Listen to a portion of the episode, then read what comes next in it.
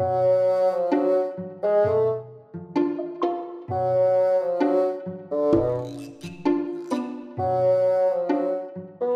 っとね、私が小学校の低学年の頃に、連日テレビを賑わしてた犯人がいるんだけど、うん。この名前を聞いてピンとくる人は多分55歳以上。私でギリギリだから、私の中では、うん昭和のうん八木茂だと思ってるのね。八木茂って、えっ、と、埼玉県本庄の保険金連続殺人事件。まあ、最近っちゃ最近で、ほら、連日記者会見をして、記者からお金を取って、記者をなんか殴ったりする。じゃあ、今度八木茂について今度話すけど、うんこの人は八木茂っていうのは、平成の死刑囚なんだけどね、とにかく劇場型だったのよ。あの、記者会見をよく開く人。うんメディアによく出る人。うんで、うん昭和で八木茂みたいなのがいて、もうね、九州一の悪って言われてた。荒木虎美って言うんだけど、もう当時ね、もう私も見てたんだけど、だから私も九州済みだったじゃん。うんうん当時。私は福岡だけど、これは大分県別府の事件で、まあ近いのは近いし、別府3億、3億円うん保険金殺人事件だったのよ。これね、松本清張が小説にもしたのよ。この人を題材にして、疑惑っていう小説を書いたっていう、もう日本初の劇場型犯罪。劇場型犯罪で言うと、まあ、グリコ森永事件とか、うんうんそういうのなんだけなんだけど、この人はね、まあ事件のあるましから言うと、うん深夜、夜中、別府湾で釣りをしてたのよ。何人かの釣り人が。うんだったらギャーッと猛スピードで来た車が、速度を落とさずに、そのままもう岸壁を飛び越えて、うん海に落っこちたジャブーンと。だったら速攻一人の男が浮かんできて、うん助けてくれ、助けてくれって言うんだって。で、まあ、釣り人たちは、大丈夫か、大丈夫か、と、うん真っ暗闇で懐中電灯でこう照らさないと見えなかったらしいのね。うんで、懐中電灯で照らしながら、岸壁に救出したら、まだ車の中に妻と子供がいるんだ。ああ、俺が運転してればこんなことにならなかったのに、って言って、それから警察に通報して海中を捜索するんだけど、奥さんと子供二人、うん女の子二人も亡くなってたっていう話だったのね。うんこの人はね、自分の子供じゃなかったのよ。奥さんの連れ子の子供だったのね。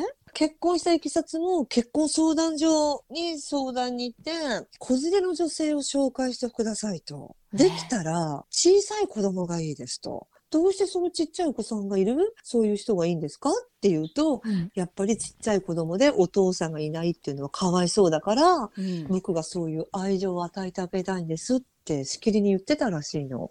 で、その中で紹介してもらったのが、まあ被害者になる A さんとしときましょうか。A 子さんだったんだけど、その A 子さんは子供3人育ててたんだって、母子家庭で。で、一番上の子が男の子だったかな？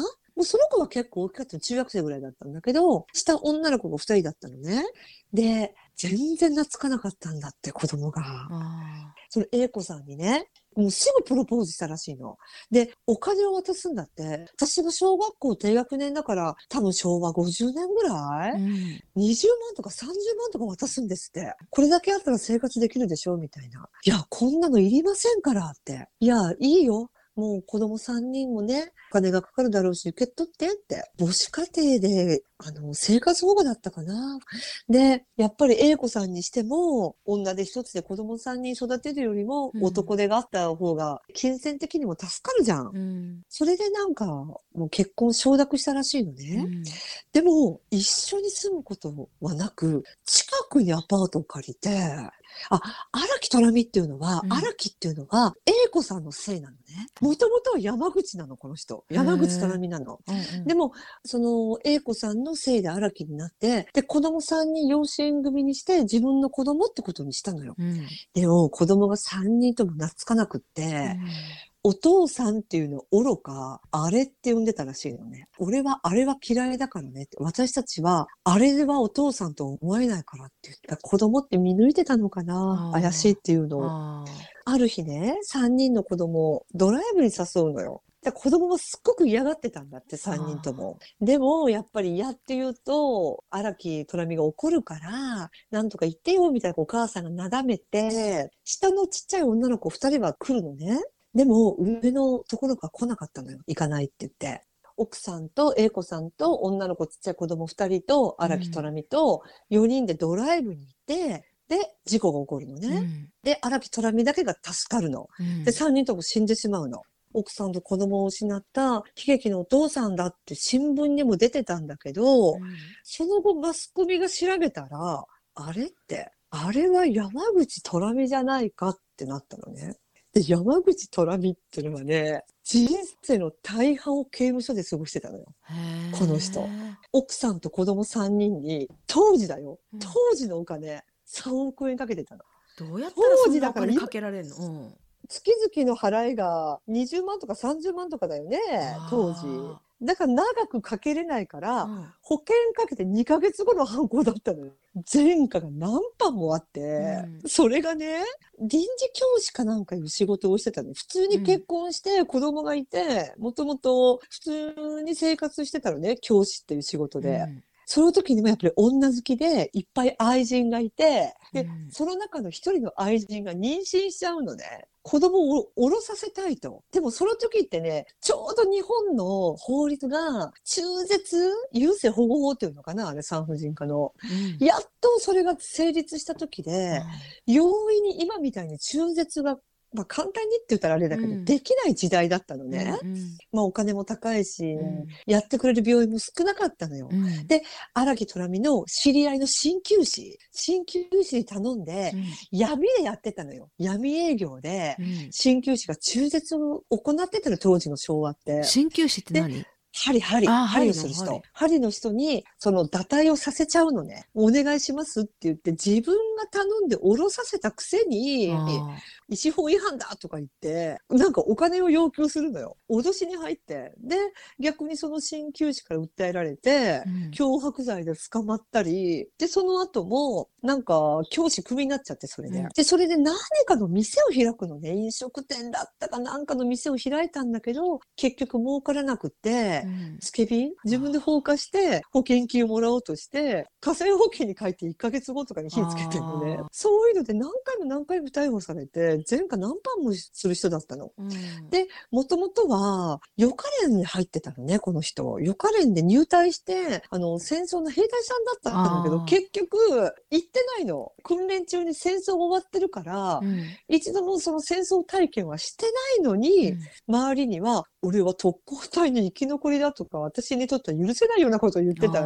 すごい嘘つきだったんだって。うんうん嘘つきだし、前科者だしっていうのが、マスコミがリークするのよ、これが。うんさもうマスコミ、グッジョブですよ、グッジョブ。で、それで記者会見、八木茂みたいに連日記者会見を開き始めて、それで私たち釘付けで見てたのね、当時。うん釘付け見てたら、保険金なんて本人の承諾がないと入れないんだよ。女房が入りたいって言ってたんだ。俺は保険金なんて嫌いなんだよ。で、しかも俺は受け取り人になってないんだ。うんまあね、実際ね、受取人にはなってなかったの。うんでそれがあの人の頭のいいところで、あ子供が受取人にしてたーのね。でも実際子供も殺してるじゃん。うんだから自分が受け取れるような仕組みになってたらしいの、当時。ひどいでしょ無罪主張しまくりだったのね。で、結局ね、状況証拠ばっかりで、うん。あの、裁判もね、すっごい手間取って、うん。警察はなかなかね、あの有罪の証拠が出てこなかったの。で、これね、焦点が、荒木を、荒木虎美を有罪にする決定的な証拠っていうのは、運転してたってことが、もうこれはもう動かぬ証拠だったんだけど、うん荒木虎美としては、奥さんが運転してたって言い張ってたの。もうそんな証拠がないの、警察としては。証拠がない。病院のなんかの医者かなんかが、奥さんのついた足の傷が、助手席に乗ってた足の傷だって言ったんだけど、それでもね、やっぱりね、荒木虎美についた弁護士から、なんか、それは運転席でもつくんだ、どうのこうのみたいなの言われて、結局それも決定的な証拠になんなかったのね。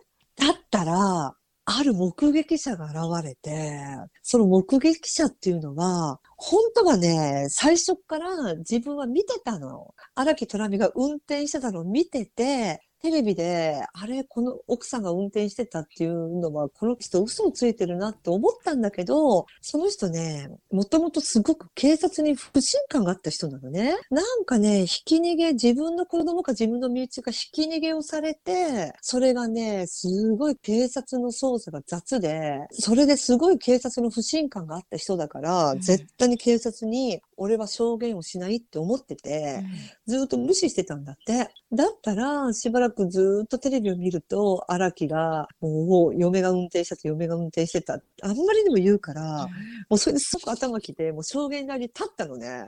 ちょうど別府の第一不頭、第二不頭、第三不頭ってあるじゃん。それを第一不頭で、隣にいたんだって。車で信号停止で止まってたんだって、うんその人が。で、パッと横見たら、荒木虎美が運転してたと。で、僕は見ましたと。ずーっと並走して、その次の信号、第二不頭から左に曲がって、そのまま落ちた。その人は曲が、落ちたとこは見てないけど、荒木が運転して第二不頭から曲がって、その後に事故が起きたんだろうと。第二不頭から曲がったのを見ましたって証言したのね。うんだったら、なんでそんな車覚えてるわけないじゃないかって。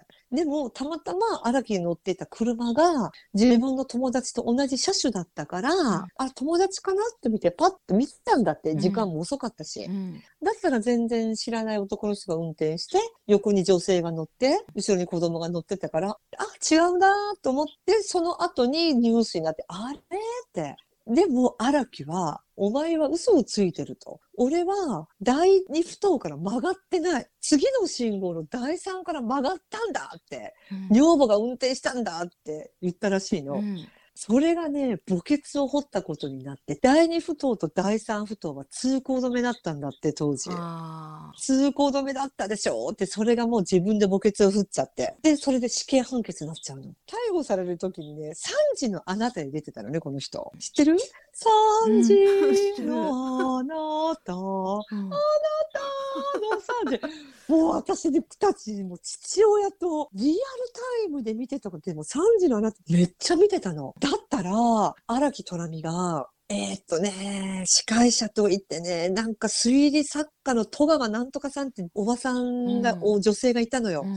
釣り人が荒木虎美を吹き上げた時は、うん。懐中電灯で照らして、助けてくれ、助けてくれって言って、引き上げた後に、女房と子供がまだ車にいるんだって、それが目撃情報だったのね。うん。でもその時3時のあなたで言ったのが、生放送で言ったのが、海に浮かんで泳ぎながら釣り人に嫁と子供がいるんだって言ったっていうのよ。それはすごく矛盾してませんか？っていう、その推理小説の戸川なんとかさんから指摘されたの。だったらもう持ってた資料バーンみたいな、ぶち投げるみたいな怒って、お前らバカバカしいんじゃーとか言い始めて、こんなね、くっそみたいなバカバカしい番組で出てられるかとか言って、生放送中なのに、うん怒り狂って、楽屋に、楽屋っていうの控室、に戻ったのね。うんうわ、私もうこれ何これめっちゃすごいことになったじゃんって、父と母ともう心臓バクバクで。でまたその3時のあなたの控室で記者会見を始めるのね。証拠持ってこい証拠持ってこいって。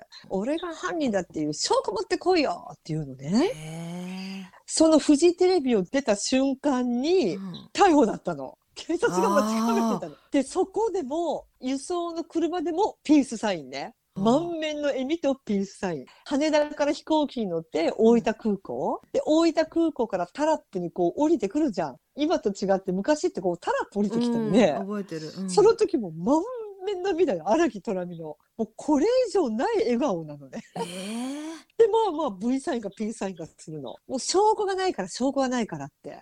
で、その後に結局裁判で死刑判決になるんだけど、うん何年かして病死しちゃうんだよ。荒木虎美あーが。死刑執行されることなく。もうね、これ、昔、藤間制覇っていたじゃん。知らない？藤間制覇って昭和の時代のこれ死刑囚なんだけど、執行されたんだけど、うんこの人もピース、ピース、ピースで。もうね満面の笑みでピースで。私、この人見た時も、ああ、なんか昭和に荒木虎美っていたなーと思ったの、子供の頃に。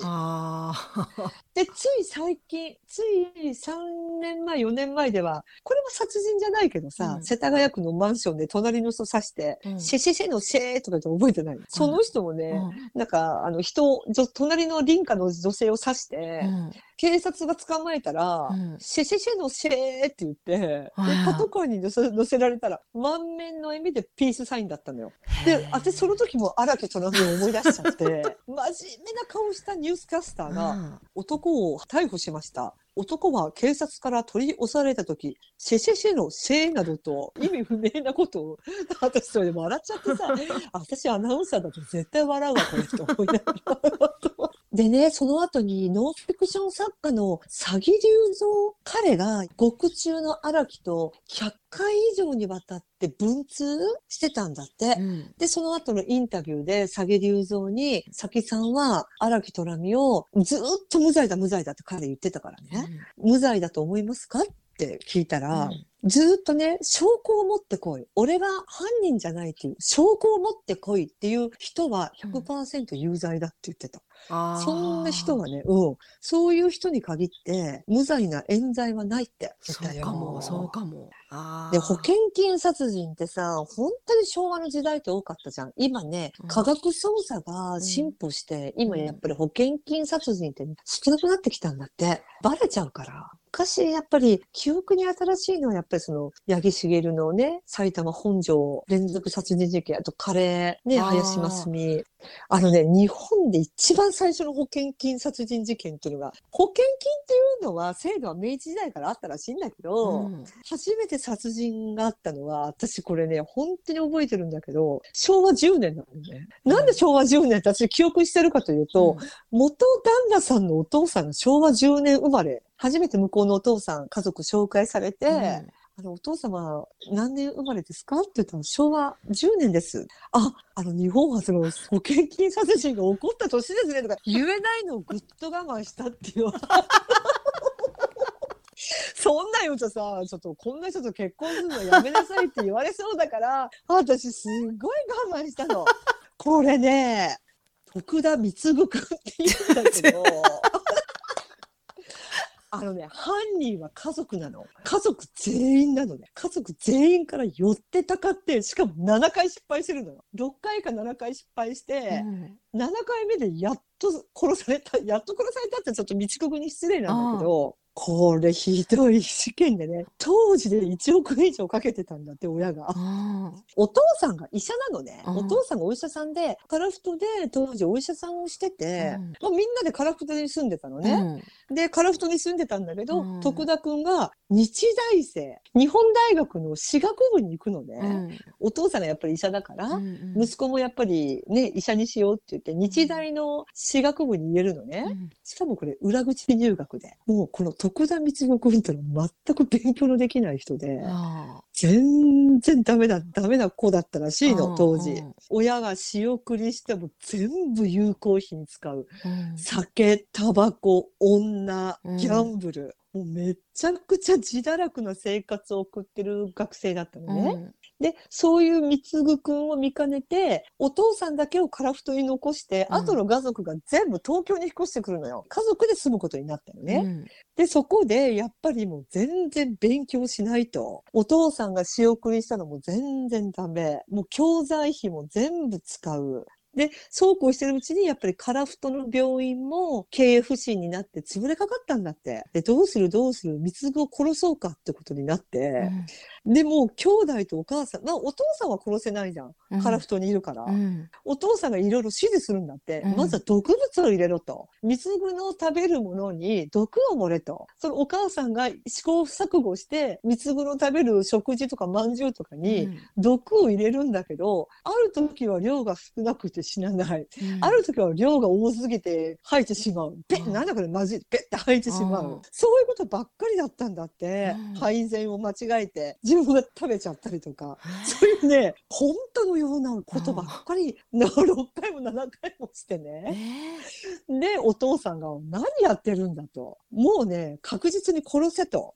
結局、泥棒が入ったってことにして、めった刺しにして刺し殺しちゃうのね、貢ぐくんを。え貢ぐくんが刺し殺されて警察が来ましたと。いろいろ聞かれるじゃん、家族が。だったら、がたいのいい男が来て、なんか金を出せと言われ、2階から貢ぐが降りてきて、めった刺しにされて、うんで、その犯人が逃げましたと。でもよく見ると、こんだけ刺されたら外にも血痕が残るはずじゃん。うんそういうのも全くないんだって。うんおかしいなって。であ、もう一個忘れた。もう一個ね、その貢ぐっていうのが梅毒にもかかってた、かかってたらしいの。うんで女遊びしすぎて。あで、一回カラフトに里帰りした時に、その自分のお父さんが病院で、うん自分の看護師にーね、うん毒物注射で殺させようとしたんだって。へあの、息子は梅毒だから、これを注射してって言ったら、不審に思った看護師が打たなかったんだって。ーそれも未遂に終わってるの。で、結局ね、もう刺し殺すしか死なないってことになって、家族全員が犯人だったの。しかも6回、7回、8回目で、やっとなんか、長男を絶命させましたって、それがね、日本第1号の保険金殺人事件だ。えその男の子はさ長男くんはなんでそんな憎まれてたの、出来が悪いから出来が悪いから。仕送りも全部お酒、タバコ、女ギャンブルに溶かすし、挙句の果ては女遊びにして梅毒にはかかるし、うんうんめちゃくちゃだったらしいのね。で、さあ殺しましょうってなったらしいよ。すごいよね。でもそれ捕まったから保険金はゲットしてないよね。うんゲットしてない。結局ねお、お母さんと妹たちは懲役になってます。結構10年ぐらいで、で、お父さんは無期懲役になったんだけど、うんなんか途中で御社で出たみたいね。途中で病気になって、うん御社になって外に出たけどすぐ亡くなってるみたいだよね。でも、昭和10そ年での。えそのそれは、その古い話は見てないから調べて知ったって感じ？受験簿好きが報じてって感じ？ああ、もう昔から知ってた。私、保険金殺人の歴史みたいなのきだから。あの、福岡の白井、福岡の白雪姫事件って知ってる？知らな高橋優子、ひろ子かな？優子かな？石原裕次郎の優にうん。ひろ、もうめちゃくちゃ綺麗な、い。うん。あの、福岡の中洲のスナックのママ、白雪姫と生まれた美貌。うん。それで何人も男を騙して、うん。お金のないのは用なしようみたいな感じで、うん。保険金に殺すみたいなね。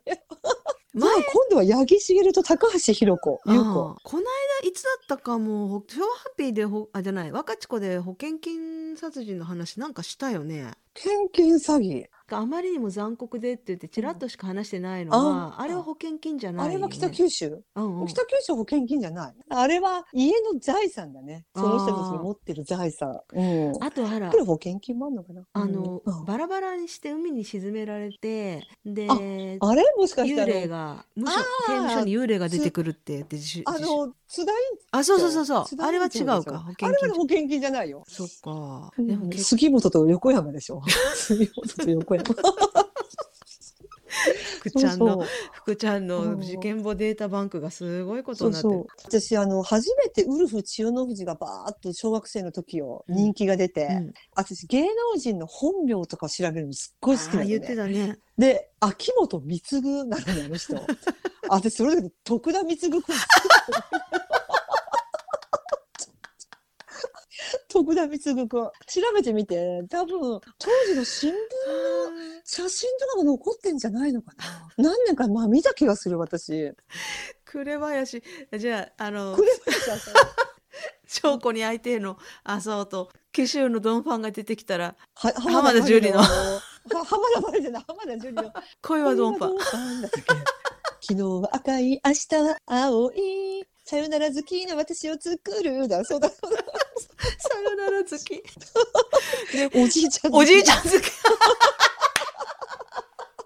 左牧前、ね、左僕で。うん私も昭和ハッピーの福ちゃんのおかげでだいぶマニアックなインフォメーション入ってるよこの1年いや、2年ででも本当私もめいちゃんに感謝。本当にね、めいちゃんとこれを始めてなかったら、あ一生思い出せない。あ左牧前にしろ、しかり、本当。私はあの八王子の鬼じゃない八王子じゃないや中央線の鬼ジュリーあジュリー ジェリー。中央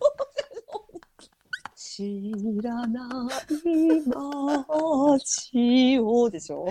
もうジェリー藤尾の名前とか聞くって絶対思ってないもんねもう。ねえ。本当にもう最高だよ。中央線の鬼。昔そういうニックネーム好きだったよね。あの石原裕次郎あが横須賀線のプリンスって言われてたらしいよ。彼慶応なんか高校から通学してた時に、ジェリー藤尾とかさ、上杉あ健、あ上原健。悪い女かしらでしょ。大林正美。怖い奥さんだっけ？怖い奥さん。うん怖い奥さん。あの、暴露本出した人よ。悪い女かしらっていう。若い奥さんなんだよね。だから年取って、すっごい年取って子供を。そうそうそうそう。んん最初ね、大林雅子だったんだけど、途中で大林正美に改名したんだよね、か彼女。なんでかなと思って。上原健の息子っていうのは、加山雄雄三だよ。加山雄三。え？で、大林、あ上原健の息子、加山雄三ですよ。ああ、そっか。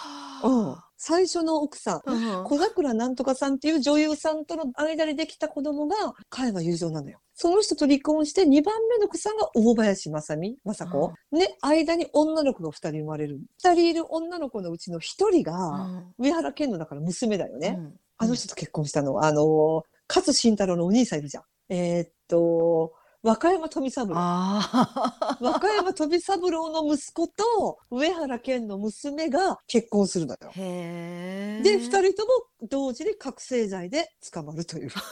二世にありそうな。二世にありそうな。二世にありそうな。うんういやでもさこの間その全米のアメリカのうん女の子たちが熱狂してる韓国のうん k p o p の男の子が世界一の美男子うんに選ばれてたよって言ったらうん福ちゃんがうん上原健の若い時にはかなわんでって言ってハ怒ってワイよ。これなんだよ。でね検索したの上原健の若い頃っていうのねうんすごいでしょ。すごいうん。いやちょっとあんな顔の日本人いたんだね当時すごいでしょ。すごいびっくりした本当。本当にうんあれはすごい私の祖母が好きだったからね、本当に。私のおばあさんんが上原健と踊る夢を見た。あ、上原健じゃない。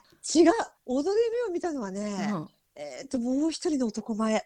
えっ、とね、私ね、その人のお孫さんと知り合いなのよ。え？なんだったかな？あのね、あのー国名栄誉賞を取った人。国名栄誉賞を取った日本の俳優さん。違う森し森重違う。えっ、とね、国名栄誉賞の第1号は王監督だよね。あ、長谷川和夫。長谷川和夫。長谷川和人夫の、えー、何に出たのかな？待てよ。長谷川和夫。もう昔が綺麗綺麗。